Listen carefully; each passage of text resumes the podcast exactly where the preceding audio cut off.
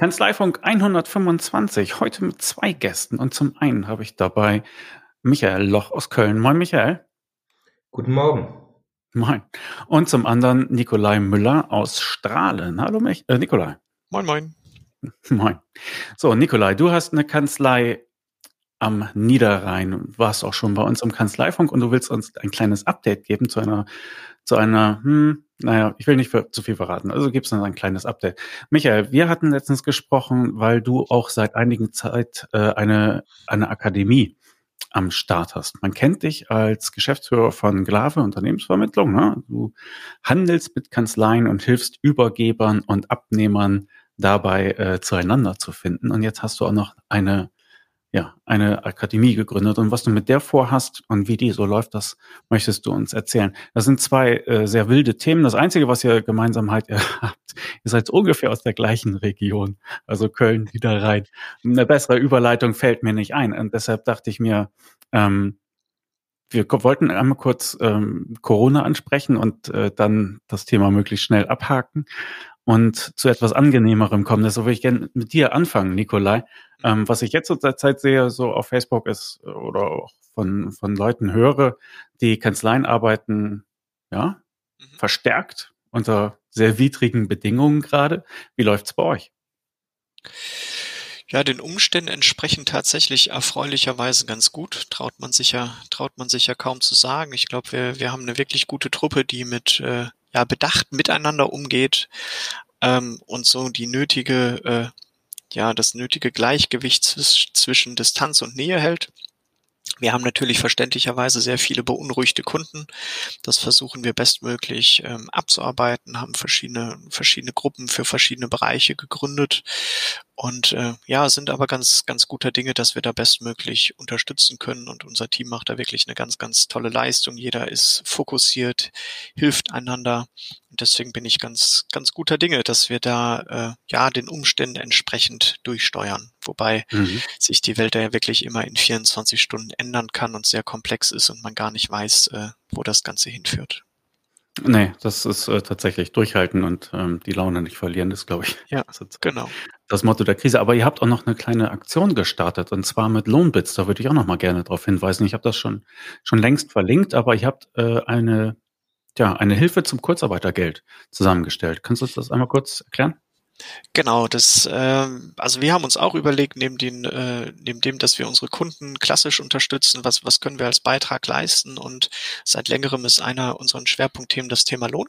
Dazu haben wir eine eigene Marke angemeldet, Lohnbits, und haben dann überlegt, okay, wie können wir möglichst vielen helfen, da wir eben eine große Spezialisierung haben und haben dann eben, was du gesagt hast, ein äh, Kurzarbeitsgeldportal ins Leben gerufen mit praktischen Schritten, was wir auch immer aktualisieren, wo wir unser Wissen kostenfrei teilen für die, äh, ja, für die Allgemeinheit. Das geht von Steuerberatern über Wirtschaftsunternehmen, wirklich, dass sich da jeder bedienen kann und unsere äh, Expertise kostenfrei nutzen kann.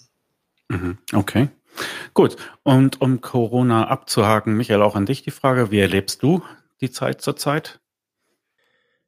Jetzt als äh, Geschäftsführer von, von Glave eigentlich sehr ruhig. Ja, es gibt zwei Bewegungen. Die einen, die ähm, sagen, wir wollen gerne die Verkäufe nach hinten schieben, ja, mal abwarten, wie sich die, die Situation entwickelt. Und äh, eine andere Bewegung ist jetzt erst recht. Ja, sowohl von der Käufer- als auch Verkäuferseite äh, sagen die, ähm, ja, jetzt haben wir die Zeit, jetzt können wir das, die Projekte auch, auch zu Ende führen. Natürlich immer unter dem Aspekt äh, Risikobetrachtung der Überleitung. Ja, das ist jetzt etwas ähm, noch unsicherer geworden als äh, sonst, weil jede Übernahme einer Kanzlei hat ein gewisses Risiko. Das muss jetzt nochmal gesondert und äh, ja besser gewichtet werden. Aber ansonsten äh, läuft's ruhig weiter. Hm. Und die Arbeit bei euch im Büro, wie organisiert ihr das? Äh, wir sind zurzeit äh, auf Sparflamme. Wir sind zu dritt in, in unseren Büros, also jeder in einem eigenen, äh, weit voneinander entfernt. Und die restlichen sieben Mitarbeiter sind alle auf, aufs Homeoffice verteilt. Ja, und mhm. dementsprechend, also es läuft ganz, ganz gut. Wir haben regelmäßig Kontakt miteinander und ähm, das Gute an unserem äh, Business, man kann doch einiges beziehungsweise sehr, sehr vieles telefonisch oder per E-Mail äh, machen und das, äh, ja, darauf fokussieren wir uns zurzeit. Mhm. Also Kurzarbeit ist bei euch nicht angezeigt. Ähm, nein, definitiv nicht in den nächsten äh, Monaten, auf gar keinen Fall. Ich gehe mal davon aus, dass wir davon verschont bleiben. Aber äh, wir wissen ja alle nicht, wie sich die Zukunft entwickelt, aber ich gehe da sehr positiv heran. Mhm. Okay. Wie gesagt, es sind zwei sehr unterschiedliche Themen, die wir beackern wollen. Aber da ich ja zwei schlaue Gäste habe, habt ihr mir im Grunde auch schon die, äh, die Überleitung da ein bisschen gebaut. Im Grunde ist das, worüber wir sprechen wollen, die Vorbereitung auf das, was jetzt eingetreten ist. Keiner hätte sich das vorstellen können, ne? was für eine Situation wir jetzt haben. Und trotzdem äh, gibt es da einen Zusammenhang. Nikolai, den, den Rest der Brücke, den musst du jetzt selber bauen. Worüber sprechen wir bei dir? Ja, ganz, ganz spannend tatsächlich, was, was du sagst als Gedankengang. Ähm, Extremsituation ist das Stichwort. Und wir waren mit einem Teil der Kanzlei Anfang des Jahres, was mir ehrlicherweise schon viel, viel länger vorkommt, ähm, auf dem Kilimanjaro. Ähm, hatten als, als Vorbereitung ähm, mit, mit 30 Leuten davor das Jahr die Zugspitze, waren jetzt mit 16 Leuten auf dem Berg mit einem äh, ja, Extremsportler zusammen und ähm, haben da geschaut, wie wir, ja, wie wir uns letztendlich äh, durchschlagen mit extremen Bedingungen, äh, sieben Tage im Zelt ohne Dusche, mit äh, Chemietoilette und äh, ja, alles, alles fast was. wie Homeoffice. Ja, genau, fast wie Homeoffice. Äh, eine ganz, ganz äh, spannende und äh, ja, tolle, tolle Erfahrung, die viel Vorbereitung, viel Disziplin abverlangt hat. Mm, aber am Ende man auch mit einer sehr guten Erfolgsquote belohnt wurde. Ja. Der Kilimanjaro ist wie hoch? Habe ich schon fast wieder verdrängt. Ähm, 5960, 950, das ist der hart aber Faktencheck, weil ich immer gesagt habe, fast 6000. okay, gut. Ja. Ähm, ich weiß ja nicht viel drüber, aber es ist ein Berg, den kann man sozusagen, äh, man muss ihn nicht erkraxeln, man kann hinaufgehen sozusagen. Mhm. Natürlich bei der Höhe hast du halt auch die Extremsituationen. Das ist alles kein Zuckerschrecken. Mhm.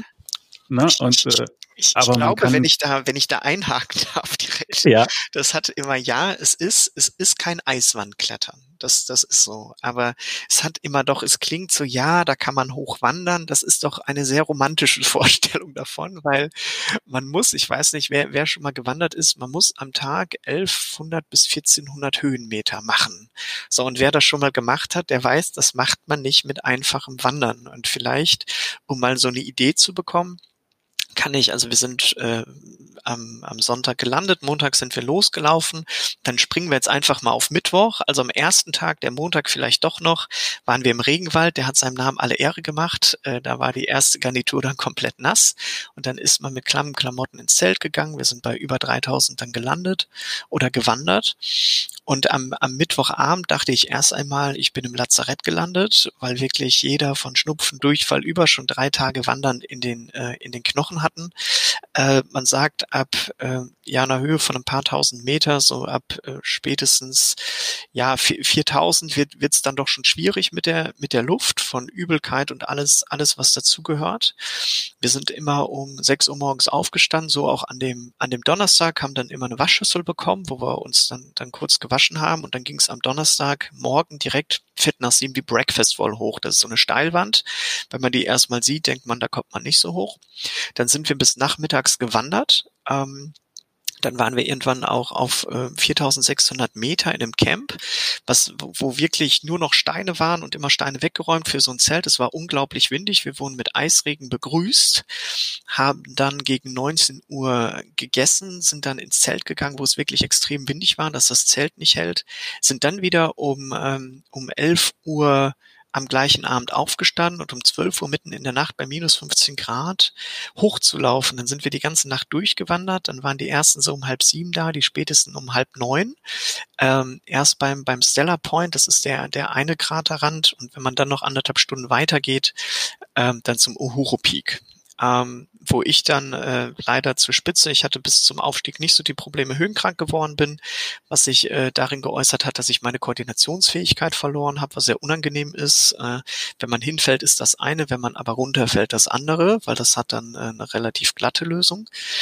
Ähm, und dann sind wir, als, als wir dann da waren, sind wir aber die Strecke wieder runtergelaufen und äh, mussten dann noch bis, bis nachmittags, also mit einem kleinen Stop, wieder in ein nächstes Camp.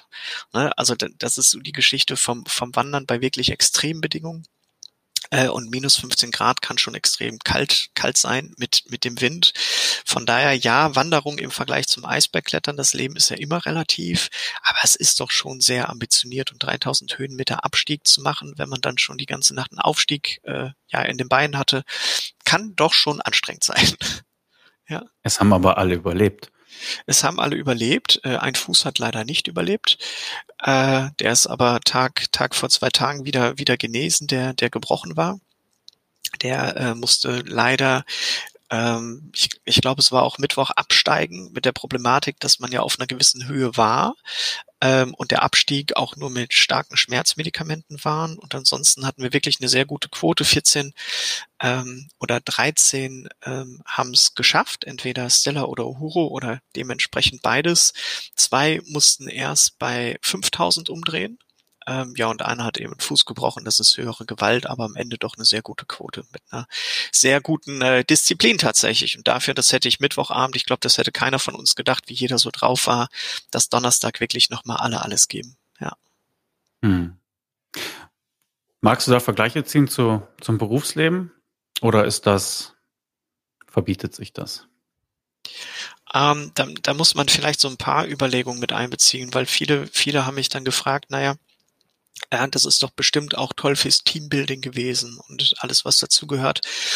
Man muss ein bisschen dazu wissen, mein, mein Gedanke, als ich das ins Leben gerufen habe, war nicht das Teambuilding sondern ich habe ähm, damals einen, Film von dem Bodo Jansen gesehen, Die Stille Revolution. Der Bodo war damals auch auf einer Konferenz bei mir und er ist mit seinen Azubis eben oder einem Teil der Azubis ähm, auf den Kilimanjaro gegangen und ich habe das so gesehen im Kino und bin aus dem Kinofilm rausgegangen und habe zu, zu meiner Freundin gesagt, das machen wir auch. Und ohne viel drüber nachzudenken, habe es dann mit meinem Bruder abgesprochen und wollte den Leuten, wir machen ja öfter solche Sachen, äh, wollte den Leuten ermöglichen, ihre persönlichen Grenzen zu verschieben. Das heißt, ähm, nicht zu sagen, pass auf, wir machen das äh, für Teambuilding-Maßnahmen, sondern du kannst dich persönlich weiterentwickeln. Das war mir eine ganz wichtige Sache. Und deswegen ich sage dann immer, wenn mich jemand fragt, äh, war das eine Teambuilding-Maßnahme, sage ich, ich wäre da nie mit einem schlechten Team hochgegangen. Weil ich glaube einfach, dass es ein schlechter Zeitpunkt ist, auf 4000 Höhenmeter da Teambuilding zu machen. Das mögen andere anders sehen, das war aber immer meine Einstellung. Ich glaube tatsächlich, dass das, äh, dass das für jeden, äh, im Übrigen auch für mich, ich halte mich für Stress, sehr stressresistent, äh, auf der mentalen Ebene, was das Sportliche angeht, durfte ich da viel zulernen. Ich formuliere es mal so, auch in der ganzen Vorbereitung zu sagen, natürlich ist das Wille, ähm, aber auch äh, Wille muss man lernen, beziehungsweise mit Schmerzen umzugehen. Wie kann, wie kann ich über mich hinauswachsen? Was kann ich machen? Was, was, was geht noch an Reserve?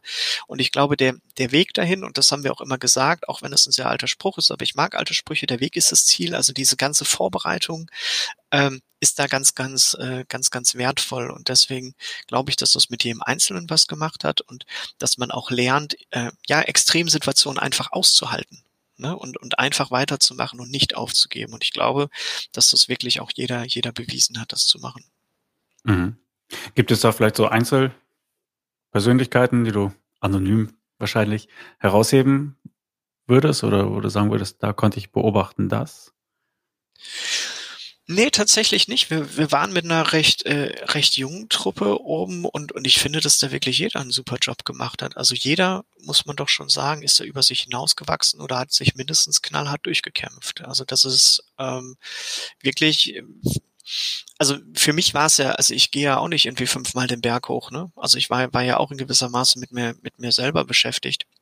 Ich glaube aber wirklich, dass, dass jeder sehr, sehr, sehr, sehr rücksichtsvoll äh, miteinander umgegangen ist, äh, gegenseitig füreinander da war, auch, auch Mut zugesprochen hat und dass jeder da einen super Job gemacht hat. Also da kann man, glaube ich, tatsächlich nicht, nicht einen sagen, der, der gesagt hat, äh, ja, das, ist besonders toll. Jeder, jeder hatte so seine persönlichen Wehwehchen von, von Übelkeit über, äh, über andere Schmerzen, über Durchfälle, über Erkältung. Also ne, da, da ist so gut wie keiner verschont geblieben ähm, und trotzdem haben eben alle zusammengehalten. Ja. Und wenn du jetzt so dein Kanzleigeschehen beobachtest, mhm. ist etwas anders als vorher? Mm, nein. Oder wie man so sagt, ein klares Jein. Ich, ich glaube, was immer eine Herausforderung ist, wir sind in der Gruppe ja fast 60 Leute, waren mit 16 da und es besteht ja immer die Gefahr, dass die Leute, die dann solche Events mitmachen, welche auch immer bei uns nachher so als die coolen Kids zurückkommen und die anderen ausschließen oder die, die da bleiben, ne? also wie, wie man das auch immer macht. Ich glaube, das ist uns ganz, ganz gut gelungen, das zu vermeiden, aus, aus ganz verschiedenen Gründen. Wir hatten ganz süß zum, zum Abschied von unseren Mitarbeitern, die da bleiben, haben wir so ein kleines Care-Paket in einer Plastiktüte bekommen mit zehn Dingen, wie so ein kleines Snickers, wenn du zur Diva wirst. Und also sehr, sehr, sehr, sehr süß und nett gemacht. Dann hatten wir eine, ähm, eine Gruppe auch, wo wir immer ähm, ja auf dem Laufenden gehalten haben. Einmal für die, ich nenne es immer Angehörigen, das hat immer so vom Wortlaut so einen faden Beigeschmack, aber einmal die Angehörigengruppe der Eltern ähm, und dann eben unsere interne Gruppe, wo wir auch mit, mit Satellitentelefon immer äh, die Leute auf dem Laufenden gehalten haben, alle haben mitgefiebert und wir sind an einem Montag angekommen, äh, wieder zurückgekommen in Deutschland und an dem Mittwoch haben wir alle zur Pizza eingeladen, die da waren und haben, haben erzählt. Und ähm, deswegen, ich glaube, was, was gut gelungen ist, dass, dass wir keine Ausbüchse hatten im Sinne von wer auf wer war auf dem Kilimanjaro, wer war nicht da. Ähm, und, und dieses Teamverständnis, also wer uns kennt, weiß, dass wir da generell sehr viel Wert drauf legen, also was, was Teamzusammenhalt angeht und eben versuchen, dass wir äh, auch, auch glaubhaft vermitteln, dass wir eine große Gruppe sind und jeder ein wichtiger Bestandteil ist. Das geht von der Reinigungskraft bis zur Geschäftsführung. Und ähm, von daher weiß ich nicht, ob es direkt was gemacht hat, aber mit Sicherheit gerade in so Extremsituationen ist es nicht schädlich. Ja. Hm. Und die Extremsituation jetzt ist die irgendwie vergleichbar? Ich glaube, dass, dass sie, dass sie viel krassere Auswirkungen hat. Ähm, als also der, der Kilimanjaro, auch wenn es natürlich alles sehr anstrengend ist, es auch eine kleine äh, schlechte Unfallrate gibt, aber ist insofern gar nicht vergleichbar, dass, dass wir, äh, dass es eine, wie gesagt, ein Spaßprojekt mit Schmerzen ist und, und das andere für viele eine, eine ganz existenzbedrohende Situation ist. Und deswegen glaube ich, ist, ist das gar nicht, ist das gar nicht vergleichbar. Was ich merke oder wo ich aber sehr dankbar drum bin, dass eben jeder hier gerade einen sehr fokussierten Job macht und tatsächlich auch in den Büros gelacht wird. Also bei, bei, bei allem, was, was man denn so hat an Schwierigkeiten und da ist mir vielleicht auch nochmal ganz wichtig zu sagen, wir, wir, wir klagen da auf einem ganz, ganz hohen Niveau. Ne? Also gerade auch was, was, äh, was Deutschland angeht, da gibt es einige, die es ganz stark trifft, was, was uns auch sehr, sehr leid tut und wir versuchen zu unterstützen. Ähm, aber auch dann haben wir immer noch ein System, was uns aufhängt. Wir, wir haben ähm, auch das, wer mich kennt, wir haben ja Schulen gebaut in Tansania, in Sri Lanka, meine Schwägerin kommt aus Nepal. Da gibt's eben nicht diese Hilfsmaßnahmen und da kann man viel, viel tiefer fallen als das, was man hier macht. Das soll die Schicksale, die wir hier, die, die wir hier allein oder der älteren Menschen überhaupt nicht kleinreden oder was, was in Italien passiert. Ähm, ich glaube aber, die, die, die in der Lage sind oder, oder zu sagen, Mensch, wir haben überhaupt die Möglichkeit, noch zu arbeiten, zu unterstützen, dass man dem auch bei allem Elend mit Dankbarkeit äh, begegnen sollte. Ja. Mhm. Ja, da rücken jetzt einige Perspektiven wieder sich zurecht, glaube ich. Ja, ne? absolut. Hm. Okay. Als ihr oben auf dem Kilimanjaro wart, habt ihr da zufällig eine Aristotax-Fahne gesehen? Nein. Ich, ich glaube aber, dass ähm, das mittlerweile ähm, ich glaube, es gibt gewisse Leute, die, die, die von Aufklebern überfahren, über sonst was machen, ähm, was dann aber, ich glaube, liebevoll innerhalb von zwei Stunden wieder abgebaut wird. ja. Ihr seid die zweite Steuerberatertruppe, von der ich weiß, dass sie also sagen wir so, Aristotax ist ein äh, Kanzleiverbund aus Ostdeutschland, Kanzleien, die sich zum Erfahrungsaustausch zusammenschließen. Und die hatten das auch vor. Ich weiß gar nicht, ob sie es dann auch gemacht haben, ja. aber äh, ich traue es ihnen zumindest zu, ja. dass, sie, dass sie dann schon mal da waren. Okay, gut. Ja, vielen Dank für, für diese Erfahrung und ähm, vielleicht können wir das noch mit, mit Michaels Thema gleich ein bisschen äh, verbinden, auch wenn wir da nicht die, die Metaphern übers Knie brechen wollen. Wer in den letzten Monaten LexOffice beobachtet hat, dem dürfte aufgefallen sein, dass sich dort so einiges getan hat. Da war zum einen der Start von Lohn und Gehalt, aber auch die Verfahrensdokumentation, die automatisch integriert ist und nur vom Berater abgerufen werden kann, also die Verfahrensdokumentation zur Belegablage, die ist noch ziemlich neu. Und da sie nur von den Beratern abrufbar ist, können die Kanzleien darum herum sozusagen ein eigenes Geschäftsmodell entwickeln. Der Kundenmanager in LexOffice wurde erweitert. Er erleichtert die Kommunikation des Mandanten mit dessen Kunden. Und ganz aktuell während der Pandemie haben die Entwickler von LexOffice noch ein weiteres Modul hinzugefügt, und zwar ein Antragscenter, mit dem die Mandanten steuerliche Erleichterungen selbst beantragen können. Sie sehen, LexOffice wird weiterentwickelt und in der Zielgruppe der kleinen und mittleren Unternehmen gewinnt dieses Programm immer mehr an Zuspruch. Die Mandanten können damit sauber, bequem und online ihr Büro führen. Und was haben Sie als Steuerberater davon? Saubere Daten und eine reibungslose Zusammenarbeit. Und LexOffice hat ein besonderes Angebot für Steuerberater. Damit Sie LexOffice in Ihre Abläufe integrieren, das Programm voll ausschöpfen können und Ihren Mandanten gut erklären, gibt es ein gratis Starterpaket für Kanzleien. Eigene LexOffice Kanzleibetreuer kommen zu Ihnen in die Kanzlei und machen ein Onboarding mit Ihnen. Die Kanzleibetreuer legen mit Ihnen Ziele und Termine für diese Einführung fest. Sie schulen Ihre Mitarbeiter und Sie betreuen sie beim Onboarding der ersten Mandanten. Dieses Starterpaket im Wert von 159 Euro können Sie gratis erhalten, wenn Sie sich hier registrieren. Lassen Sie sich die Software erklären. Lassen Sie sich zeigen, wie man sie in Ihre Kanzleiabläufe integrieren kann und für welche Ihrer Mandanten diese Software tatsächlich am besten geeignet ist. Sie bekommen Ihre Mitarbeiter geschult und Sie bekommen Unterstützung beim Onboarding der ersten Mandanten. Und nicht zuletzt zeigen Ihnen die Kanzleibetreuer auch die Steuerberatersuche in LexOffice.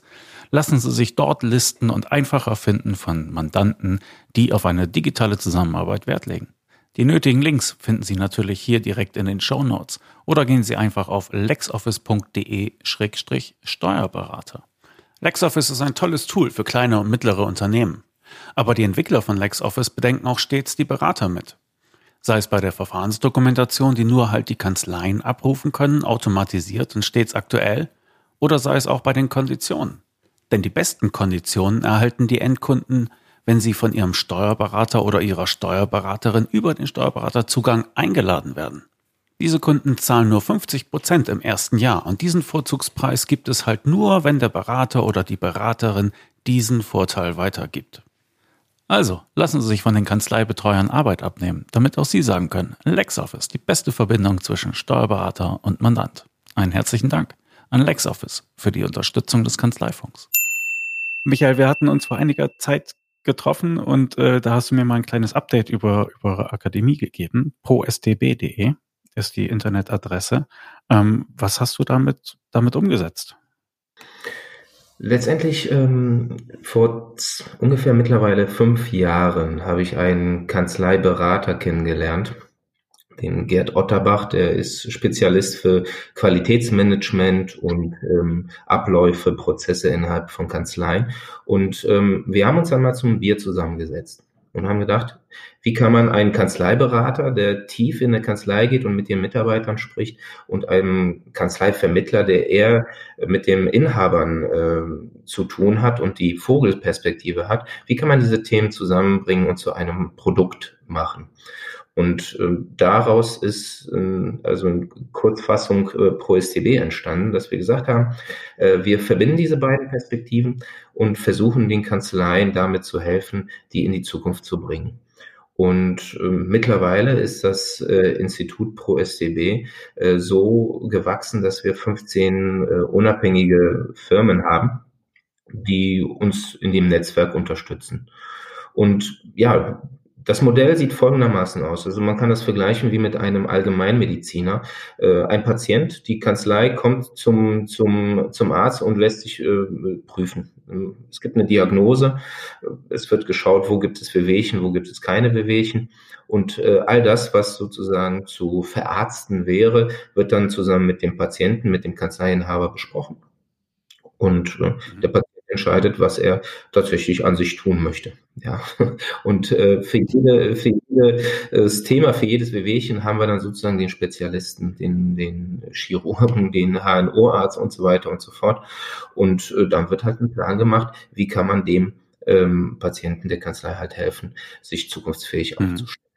Und das ist das Modell, das wir sozusagen fahren.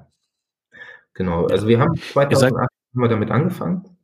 Mittlerweile haben wir 70 Kanzleien, die wir, die wir äh, regelmäßig betreuen und es kommt äh, äh, ja Tag für Tag kommen neue Anfragen beziehungsweise Themen, ähm, die wir auch jetzt in, in Zeiten der Corona auch äh, ja unterstützen können. Ja, und vielleicht auch zu dir, Nico, ich fand es beeindruckend, was du gerade gesagt hast. Ich fand das äh, interessant und auch, ähm, auch ähm, ja, dieses äh, Thema Teambuilding als, äh, ob das eine Teambuilding-Maßnahme bin, das glaube ich auch, dass das, wenn du kein gutes Team hast, dann steigst du mit denen nicht auf einen 6000 Meter Berg. Genau, genau. Mit ja fast oder das, das äh, hilft vielleicht nochmal ein bisschen mehr zu, zu, äh, zu verbinden, noch stärker zu werden, aber ähm, äh, da muss man sich schon aufeinander verlassen können. Und das äh, spürt man anscheinend bei dir in der Kanzlei, dass es so ist, das freut mich.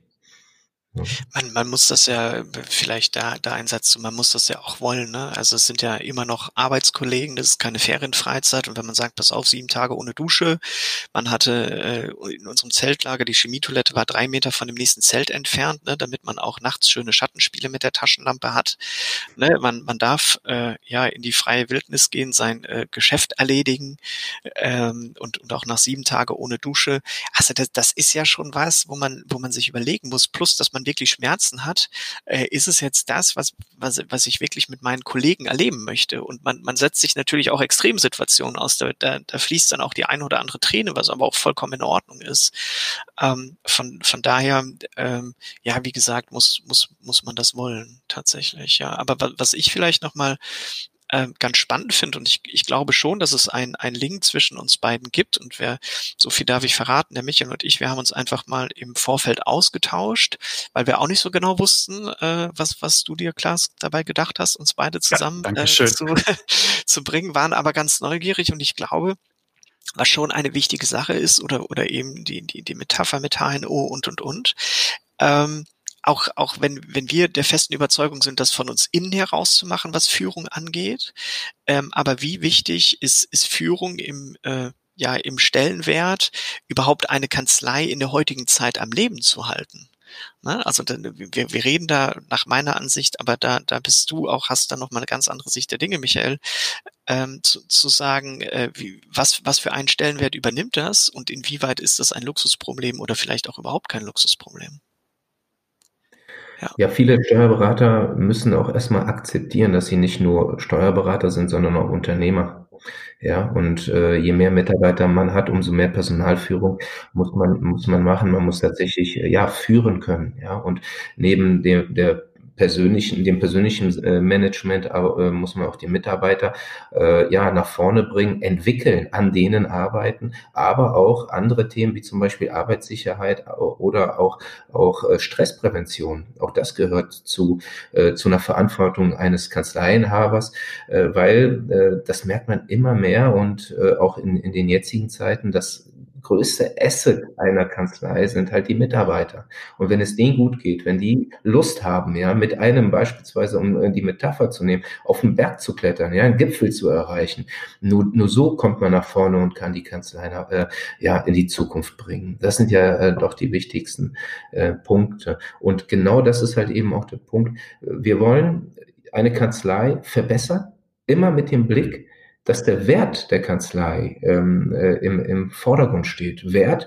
äh, hat nichts, ist nicht nur monetär zu sehen, sondern auch der Wert der Menschen, der Zufriedenheit, allem drum und dran. Ja, letztendlich für den Inhaber ist es aber immer ganz wichtig zu sehen, dass der, dass der gesamte Wert der, des, ich sage jetzt mal Produktes Steuerberaterkanzlei immer optimiert ist. Ja, das ist doch das Ziel als Kanzleiinhaber, nicht als Steuerberater, sondern eben als Unternehmer einer, einer Steuerberaterkanzlei, optimal den Wert einer, des, seines Produktes, das er aufbaut, das er entwickelt, das er vielleicht früher mal übernommen hat oder selbst gegründet hat, das Produkt muss er doch optimiert äh, wissen äh, für die Zukunft. Und äh, das nicht nur am Ende, ja, da ich sage mal, da schlägt wieder mein Vermittlerherz ähm, bei dem bei der Veräußerung, sondern im Grunde genommen in jedem Moment ja, weil auch das darum ist, ist ein, ein Punkt, den erleben wir immer wieder. Äh, ich in meiner Funktion als, als Vermittler, wenn ich dann, dann mit, mit den Kanzleiinhabern, die veräußern wollen, spreche und denen aufzeige, welche Potenziale die versäumt haben, zu heben. Ja, das ist etwas, da gehen die Augen auf, weil das kann man nicht mehr nachholen. Man kann nur in die Zukunft äh, optimieren, nicht in die Vergangenheit. Und deswegen sollte man das frühzeitig angehen. Und äh, das war auch, äh, auch wiederum, um auf den Anfang zu kommen, ein Impuls, warum wir ProSTB entwickelt haben, um die Leute früher mit dem Thema äh, ähm, präsent zu machen, um die auf das Thema Kanzleiwert, Kanzleientwicklung, äh, Kanzleioptimierung ähm, äh, ja auf die Agenda zu, äh, zu setzen, damit sie sich da, damit befassen, weil das ein, ein, ein Thema von, von der Gründung bis zur Veräußerung ist. Ja, nicht irgendwann, sondern das ist ein dauerhaftes Thema, wo man immer wieder äh, dran arbeiten muss. Und das ist halt eben das, wo, wo wir die Leute unterstützen wollen. Ja, du hast ja eben gesagt, so Personal ist halt das Wichtigste. Ne? Wenn, wenn das Team gut ist, wenn die Stimmung gut ist, dann ist in der Kanzlei alles möglich und es beeinflusst alles weitere auch positiv. Gibt es da vielleicht ein Angebot, was du hast, was du herausstellen willst, wo du mal sagen kannst, äh, dass es, das hier hat sich bewährt oder wird oft nachgefragt oder da haben wir halt einen ganz besonderen Berater Menschen für? Ja, wir haben beispielsweise in unserem Netzwerk den Herrn Markus Stork, der ist halt eben für, für Stressprävention äh, äh, da. Er, er äh, hilft Kanzleien äh, zu, äh, zu zeigen, beziehungsweise äh, ja, wo sind Stressfaktoren, wie kann man den Menschen noch besser äh, äh, abholen, wo kann man den noch besser einsetzen. Ähm, und und äh, vor allem das Interessante ist, das wird alles gefördert. Ja, das kostet so gut wie gar nichts, den, den, den Inhaber. Umso, umso schöner ist das. Und das ist zum Beispiel ein Thema von vielen, aber auch die Persönlichkeitsentwicklung Entwicklung. Mit, mit Herrn Stefan Hagen haben wir einen, äh, einen Persönlichkeitsentwickler in, in unserem Netzwerk, der uns da auch unterstützt und der auch mal einfach sich mit dem Inhaber oder mit den Inhabern zusammensetzt und deren ähm, ja, einfach mal sie reden lässt, einfach mal zuhören und gucken, in welche Richtung kann man sich noch entwickeln. Ja, ist eigentlich die Kanzlei, äh, die man hat, äh, passt die zu einem oder kann man an gewissen Stellschrauben drehen. Und das ist natürlich auch wiederum äh, schön zu sehen, aufgrund dessen, dass wir so viele unterschiedliche Kanzleiinhaber, Persönlichkeiten, aber auch Geschäftsmodelle kennenlernen, äh, können wir da aus einem großen äh, Bouquet okay, halt, halt äh, ähm, ja, das Richtige mit denjenigen diskutieren und sagen, hör mal, vielleicht solltest du dich in die eine oder andere Richtung entwickeln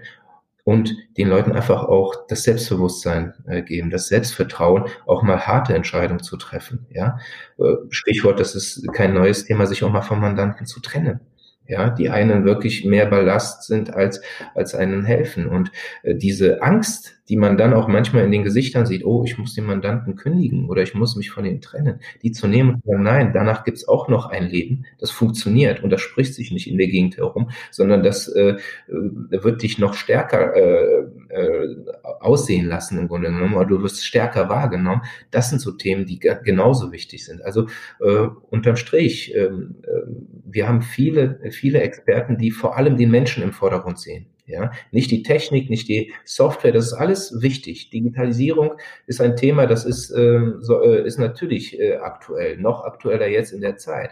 Aber ähm, wie wir schon im Vorfeld äh, äh gesagt haben, äh, wenn die Menschen nicht Homeoffice beispielsweise akzeptieren, dann bringt das beste Homeoffice die, das beste Equipment nicht. Ja, man muss die, die Menschen dafür überzeugen und die mitnehmen. Und das ist halt eben das, das wo wir momentan halt ähm, die, die wichtigste Herausforderung sehen.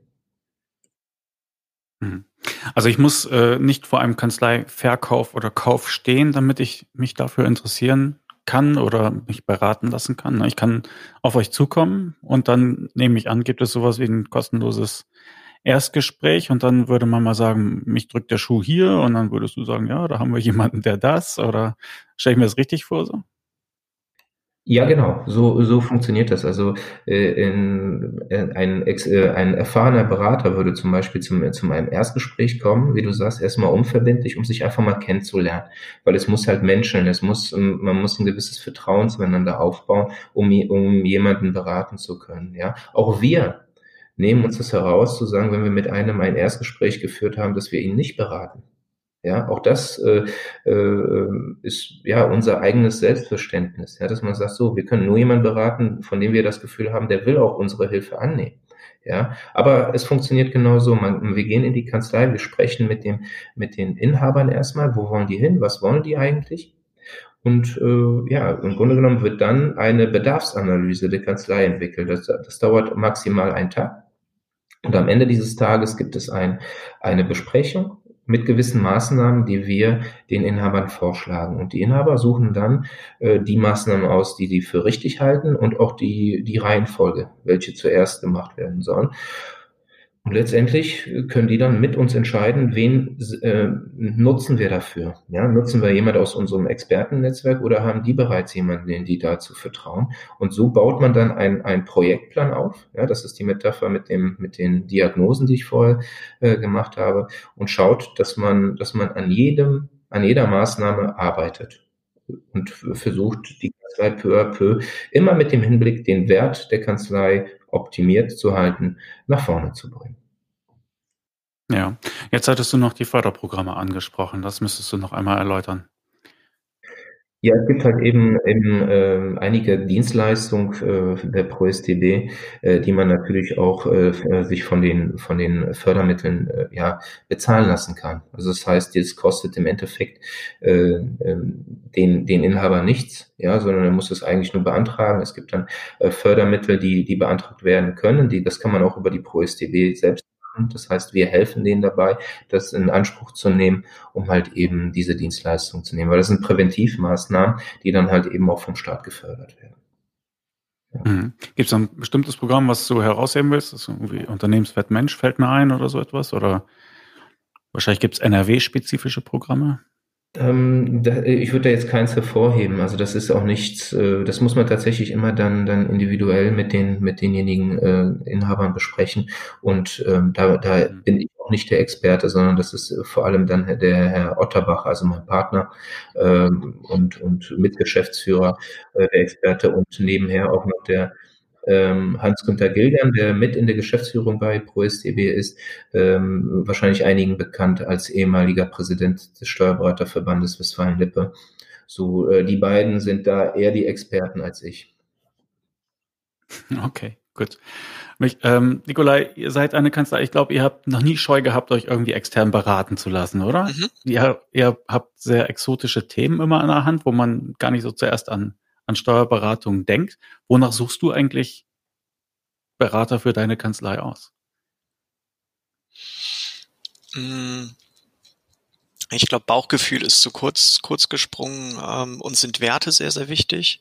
Und ich, und ich finde, dass, dass der Michael das immer so in Nebensätzen, aber für mich zwei, zwei ganz wichtige Sachen gesagt hat, ganz am Anfang einmal.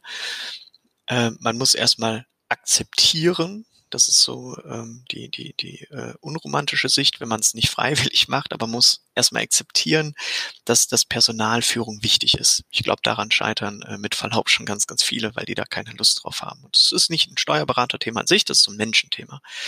Und das, das Zweite, ähm, was, was mir sehr aus der Seele spricht, ich habe da letztlich auch ein Interview zugegeben, ähm, ist das, ist das Thema Angst. Äh, was ist der umgedrehte Wert? Habe ich tatsächlich vor drei Tagen drüber philosophiert, das ist das Thema Mut und Mut zu haben, Entscheidungen zu treffen. Ob das jetzt ist, sich von einem Kunden zu trennen, etwas abzulehnen, aber auch, auch eine positive Sache zu entscheiden, ist, glaube ich, eines der elementarsten Sachen.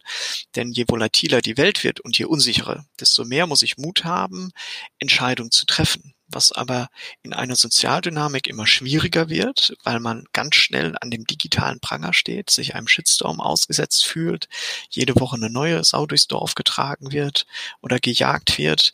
Ähm, und das ist eine, eine Eigenschaft, ähm, die, die ganz, ganz schwierig ist. Wenn ich mir einen Berater aussuche oder eine Beraterin, würde ich erstmal schauen, wie sind denn so die Grundsatzeinstellungen? Weil wo ich immer gegen war, ist zu sagen, ich gehe auf ein, äh, ich gehe auf ein äh, Seminar, um, um zu schauen, oder ein Motivationsseminar, wo ich eigentlich keine Lust auf Mitarbeiter habe, aber was muss ich denen erzählen? Also dieses mechanische, was muss ich denen denn jetzt erzählen, damit das funktioniert? Das ist nie mein Ansatz gewesen. Das heißt, ich würde immer schauen, teilen wir denn die gleichen Werte? Und das findet man, glaube ich, relativ schnell in einem Gespräch raus. Ähm, kann ich, kann ich auch im Fall von Michael sagen, als, als wir telefoniert haben, ah, das ist sehr interessant, das siehst du auch so und das siehst du so. Also das kommt, glaube ich, ganz, ganz, ganz locker in dem Gespräch, ähm, wo, wo man dann sieht, ah, wir, wir, wir teilen die gleichen Vorstellungen, wir finden das Gleiche wichtig da drin, weil ich glaube, es wird schwer und das teile ich auch ab, absolut, weil, weil wir eben auch, auch äh, Beratung mit einer anderen Firma machen oder Personalberatung. Wenn ein Kunde das gar nicht will, sich beraten zu lassen, dann ist es für beide unglücklich. Viele sagen dann immer, na ja, das ist aber eine arrogante Haltung, die du hast. Ich sage, nein, das ist, das hat überhaupt nichts mit Arroganz zu tun, sondern wenn ein Kunde darauf keine Lust hat, dann wird das nachher sehr ungemütlich für beide nämlich, weil, weil wir sind nicht glücklich, weil wir nicht vernünftig beraten können und der Kunde ist nicht glücklich, weil er eigentlich gar nicht beraten werden möchte.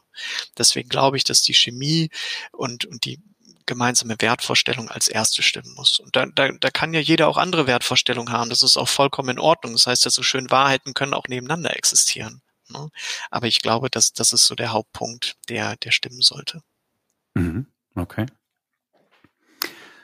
Habe ich das richtig verstanden? Ihr macht jetzt zusammen Geschäfte?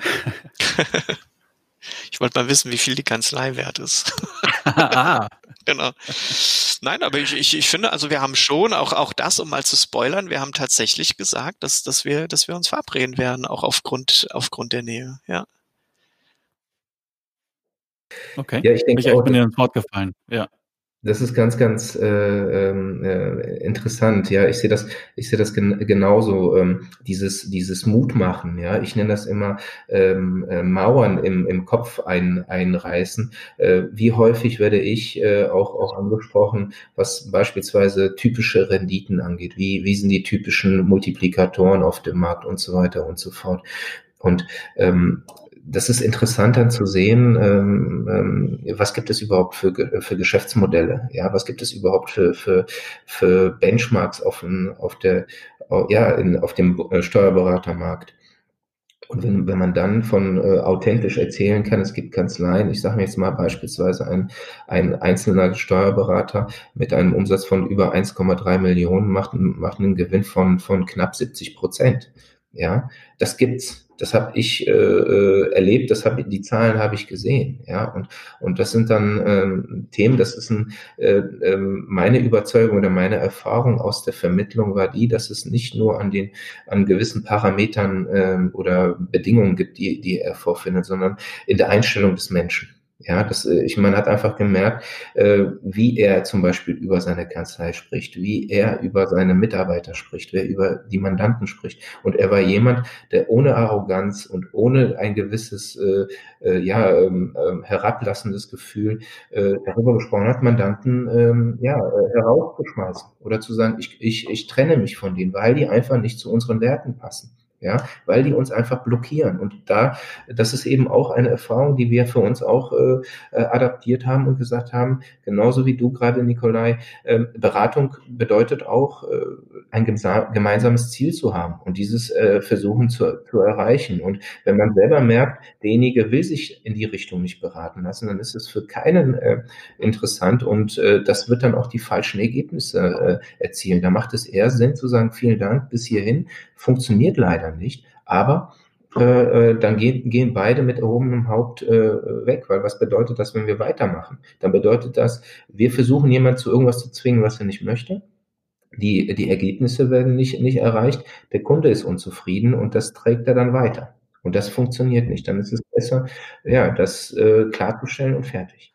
Also muss ich doch, glaube ich, mal auf dieses vermaledeite Virus wieder zurückkommen. Aber ich glaube, dass ein Effekt davon sein, weil wir haben ja mehrere Effekte gesehen. Ne? Wer, man sieht, wer jetzt halt arbeitsfähig ist, wer, wer auch die Stimmung in der Kanzlei so hat, dass bei erschwerten Arbeitsbedingungen irgendwie die Leute noch anpacken wollen und äh, sich anlächeln können.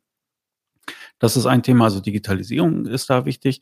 Wenn ich mir so überlege, welche, welche Auswirkungen hat das auf, auf Kanzleiverkauf, da muss ich sagen, bin ich ein bisschen pessimistisch, weil früher hast du, hast du dir halt den Kundenstamm gekauft. Und inzwischen gab es einen Übergang, da hast du dann gekauft, weil du anders gar nicht mehr an Mitarbeiter gekommen bist. Und ähm, ich glaube, dass, dass diese Krise die Beschleunigung bedeutet, dass, dass ein Kanzleikauf fast nie, also nur noch selten tatsächlich Sinn macht, weil du es dir inzwischen besser selber aufbauen kannst. Du willst nicht eine Papierkanzlei kaufen, du willst auch keine Mitarbeiter haben, die, die vielleicht von ihren Abläufen nicht lassen wollen. Weiß nicht. Teilst du diese Einschätzung? Also natürlich nicht, ja, aber äh, wie siehst du das, Michael? Also ich sehe schon, dass ähm, Kanzleien nach wie vor ihren Wert haben werden. Ja, also bisher vor, ich sag, oder ich sag mal, vor Corona war ja immer das große Thema, ist eine Kanzlei digitalisiert, ja oder nein? Ja, und äh, eine nicht digitalisierte Kanzlei war dann halt eben weniger wert, wurde nach wurde sozusagen äh, nach außen äh, wahrgenommen. Ich habe das nie so wahrgenommen. Es gab halt eben Interessenten, die gesagt haben, ich suche eine Kanzlei, die nicht digitalisiert ist, einfach aus dem Grund, weil ich darin meine Expertise habe und ich kann dann eine Kanzlei übernehmen, äh, die ich nach meiner Art und Weise digitalisieren kann und nach vorne bringe. Ja, das, das ist das. Und, äh, und ähm, einige haben gesagt, ich brauche aber eine super digitalisierte Kanzlei, um halt eben direkt weitermachen zu können. Ja, also es gibt, der Markt ist sehr, sehr differenziert und es gibt meines Erachtens äh, auch wiederum äh, alte Sprichwort zu nehmen, auf jeden Topf passt Deckel. Ähm, das Spiel jetzt in Corona-Zeiten ist nach wie vor das gleiche. Es haben sich die Spielregeln nur ein wenig geändert. Und das, äh, das Entscheidende ist, ähm, wie du schon gerade sagtest, äh, Klaas, ähm, das Risiko des Mandantenstammes. Ja, niemand kann jetzt äh, äh, abwägen, äh, wie sich die Mandanten in Zukunft oder der Mandantenumsatz in Zukunft entwickelt. Und dementsprechend ist diese Unsicherheit größer geworden. Das bedeutet aber nicht, dass wir äh, davon ausgehen müssen, dass, dass äh, Kanzleien keine Mandanten in Zukunft haben werden, sondern man muss innerhalb der Übernahme die Risiken äh, auf beide Seiten besser verteilen. Es ist natürlich so, dass jeder Interessent, der jetzt eine Kanzlei, in eine Kanzlei investieren möchte, natürlich eine größere Risikoabsicherung äh, benötigt als, äh, als jetzt vor Corona. Ja, äh, umso mehr sehe ich eigentlich unsere Aufgabe als Vermittler gar nicht mehr, die Leute zusammenzubringen, sondern genau in diesen Themen zu beraten und zu vermitteln und zu sagen, hört mal, dass die Aufgabe bei einer Übernahme einer Kanzlei ist es, die Risiken fair auf beide Schultern zu verteilen. Und äh, ich denke, das ist äh, genauso wichtig äh, darzustellen, die, äh, die Rollen, die man einnimmt. Man ist nicht Käufer und Verkäufer und man verhandelt auf unterschiedlichen äh, Seiten, sondern eigentlich muss man versuchen, die Rollen eines Käufers und Verkäufers so zu definieren, dass es er ist, er ist Übernehmer und Abge äh, Abgebender, Übergeber und man sitzt in einem Boot und hat das gesamte gemeinsame Ziel. Und die Risiken im Boot zu sitzen und zu kippen, muss man gleichmäßig verteilen. Das ist es eigentlich. Und äh, da deswegen gehe ich davon aus, dass es weiterhin Kanzleien äh, geben wird, die ihren Wert haben. Der muss neu definiert werden. Der muss vielleicht unter den äh, Corona-Risiken äh, ja, modifiziert werden, aber ansonsten bleibt das Spiel das gleiche. Das nehmen wir zurzeit so wahr. Okay. Ja. Okay, also dann, wenn ich das zusammenfassen sollte, würde ich sagen, mein Job war eigentlich immer das Zusammenbringen von Leuten und das Herausarbeiten der eigenen, äh, der, der, der gemeinsamen Interessen, ja, und, und, und den Ausgleich dazwischen. Und äh, daher ändert sich dein Job nicht groß und auch was so die Nachfrage und den Umsatz angeht, kannst du auch keine große Veränderung feststellen. Zurzeit nicht, aber ich glaube, das ist auch. Habe ich das richtig so? Das ist noch zu früh, weil ich glaube, die Entwicklung bei Steuerberaterkanzleien wird, wird, äh, ist ähm, ja verschoben. Ja, also erstmal äh, geht es jetzt um die Mandanten und ähm, die Umsätze der, der, der Steuerberaterkanzleien werden sich in ein, zwei Monaten es, es auswirken. Ja, und dann kann man ein bisschen genauer was sagen, wie, wie das, äh, wie Corona sozusagen auf die, auf dem Bereich oder Branche Steuerberater sich auswirkt. Nichtsdestotrotz glaube ich, dass die Steuerberaterbranche eine sehr stabile und weiterhin äh, zukunftsfähige Branche äh, bleibt und, und sein wird. Also da glaube ich, brauchen wir uns keine Gedanken darüber äh, zu machen. Nur wie gesagt, ich erlebe jetzt mehr, ähm, dass unsere Beratung ja, dieses wirklich, dieses Moderieren bei den Gesprächen wichtiger wird, um, um zu sagen, wie sind die, äh, ja, die Risiken, wer übernimmt welches Risiko äh, bei der Übernahme. Und das ist eher das, das Entscheidende. Und äh, dadurch, dass wir jetzt schon ähm, in der, in der Corona-Zeit einige Vermittlungen jetzt realisiert haben, haben wir schon äh, klar wenige, aber doch einige Erfahrungen gemacht. Und genau das, äh, da geht es hin. Also es geht tatsächlich um diese, äh, ja, um, die Phase der Überleitung wer trägt welches Risiko wie lange und ähm, wie kann man das am besten fassen, dass es für beide fair ist. Und das ist es. Hm. Okay, war vielleicht auch ein bisschen sinnlos von mir da zu fragen in, in dieser noch sehr jungen, aber dramatischen Krise, äh, da nach, nach Auswirkungen zu fragen. Aber ich dachte irgendwie so auch so ja, Richtung, Richtung Bauchgefühl. Mein Bauchgefühl verstärkt es eher, dass man sich inzwischen schon fast besser etwas Eigenes aufbaut. Ähm, ja, weiß nicht. Nikola, hast du was ist deine Beobachtung dazu oder deine Einschätzung? Hm, also ich glaube, dass ähm, wir auf der einen Seite zwar im Vergleich in einer stabilen Branche unterwegs sind, auf der anderen Seite aber überhaupt nicht. Wir haben äh, auch dazu gerade ein Kapitel geschrieben, schöne neue Steuerberatung in einem äh, Buch, was gerade erschienen ist. Geschäftsmodelle in die Zukunft denken, soweit der Werbeblock. Aber wir haben uns da sehr intensiv damit beschäftigt und ich glaube, die Anforderungen an ähm, an einen Steuerberater fernab des steuerlichen Know-hows werden, werden so groß, was, was EDV angeht, was Sicherheit angeht, was Führung angeht, was Forderungsmanagement angeht, was Akquise angeht, ähm, dass es zunehmend schwerer zu handeln sein wird. Ähm, von, von der Theorie bin ich, bin ich bei dir, Klaas, zu sagen, naja, auf der grünen Wiese nachher zu Gründen macht, um, um sich selbst irgendwas äh, ja aufzubauen, Sinn, um zu sagen, da hat man so seinen Flow drin.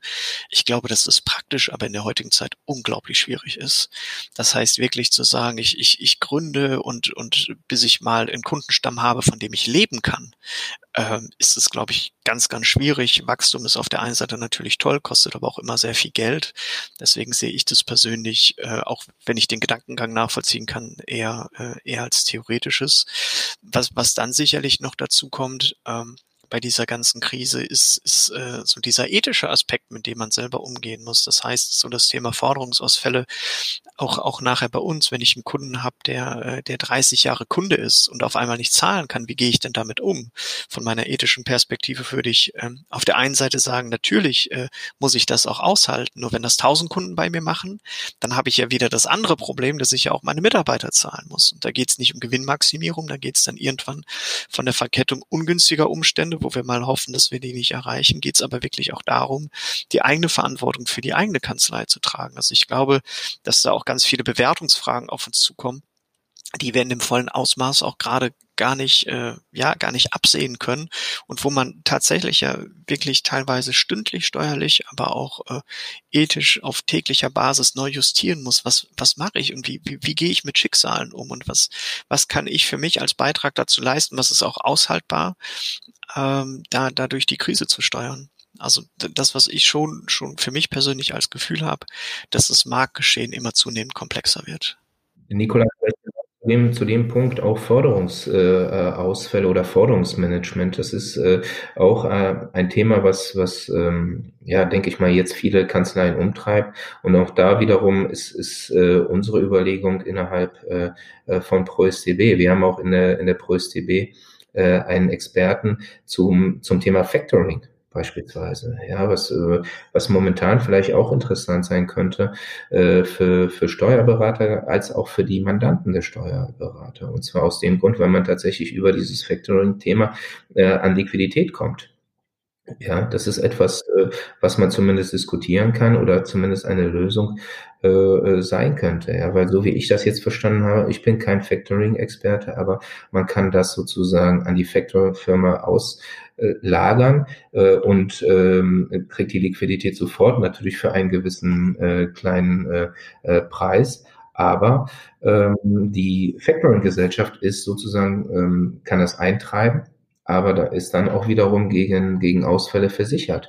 Und wenn man das als, als äh, Gesamtidee an, auch an die Mandanten und für sich als Kanzlei nutzt und das positiv kommuniziert, dann ist das wiederum eine, eine, ja, kann sich auch wiederum positiv auf den Wert und auf die Zukunft der Kanzlei auswirken.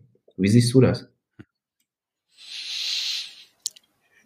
Jein, ähm, stimmt, absolut. Ähm, ist aber, ähm, blendet so ein bisschen die ethische Perspektive aus. Ne? Das, das, das heißt, ähm, vielleicht komme ich auch irgendwann in die Situation, wo die ähm, ethische Perspektive egal sein muss. Das ist das, was ich vorhin sagte, bei allem Verständnis, was ich für die Welt aufbringe, wenn auf einmal mein eigener Laden daran platt geht, ne, dann, dann stellt sich dieses Problem nicht mehr bei mir. Ähm, also wir, wir machen das nicht. Wir haben generell ein, ein äh, ja, Grundverständnis, was, was halt auch äh, geleistet wird oder wo wir in Vorleistung gehen, sollte auch bezahlt werden und das auch zeitnah. Da ähm, hatte ich seit eher schon eine Meinung zu. Ähm, weil das ist wenn du, wenn du in einen Laden gehst und eine Tüte Milch kaufst, bezahlst du dir auch, auch direkt. Ähm, das ist das eine, aber man muss eben auch schauen, wie weit, ähm, wie weit geht nachher die Krise und inwieweit können nachher auch solche Tools äh, einfach überlebenswichtig sein. Ne? Wo, wo es wirklich, was ich vorhin schon mal gesagt hatte, ich glaube bei keinem derzeit in der in der Branche über Gewinnmaximierung geht, sondern zu sagen, okay, wie wie kann ich meinem Kunden, der lange in guten Zeiten mir Geld gezahlt hat, wie kann ich dem Hilfestellung geben? Wie, wie kann ich da aber gleichzeitig sicherstellen, dass mein Betrieb weiter, weiterläuft? Also das ist sicherlich ein Spagat, was mit, was wahrscheinlich mit zunehmendem Fortschreiten des Jahres nicht einfacher wird. Ja, und da, da hilft, hilft wahrscheinlich auch nur der offene Dialog und der Austausch. Äh, ich, und, und da kann man sich nur wünschen, dass, also gegenseitiges Verständnis zu erzeugen und vielleicht, vielleicht einen Kompromiss zu finden.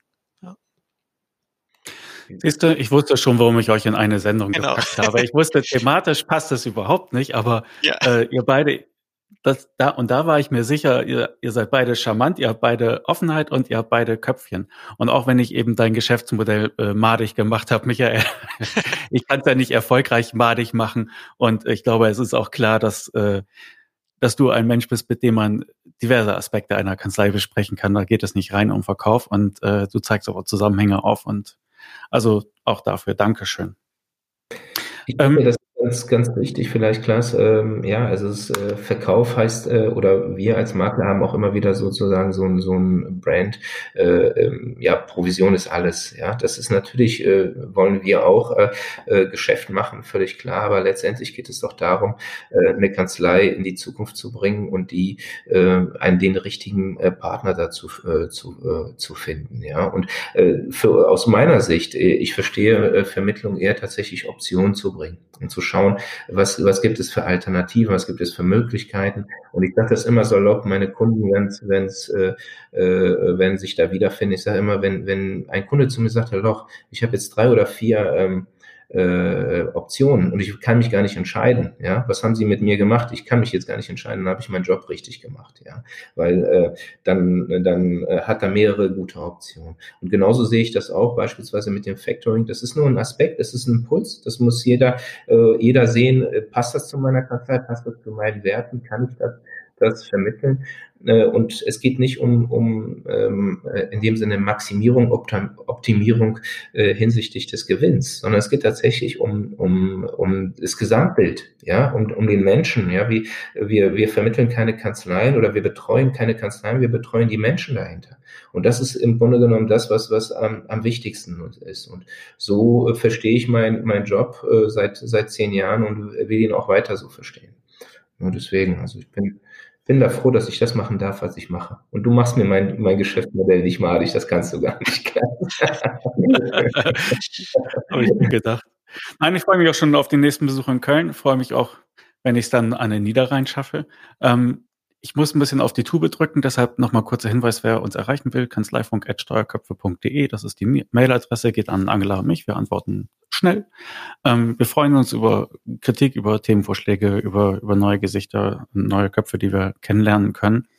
Euch beiden für heute ganz herzlichen Dank, dass ihr das mitgemacht habt und so wie ihr miteinander ausgekommen seid, habe ich den Eindruck, siehst du, da war dieser Podcast wenigstens für zwei Leute hilfreich. Danke dir für die Einladung. Ja, bis dann. Ciao. Tschüss.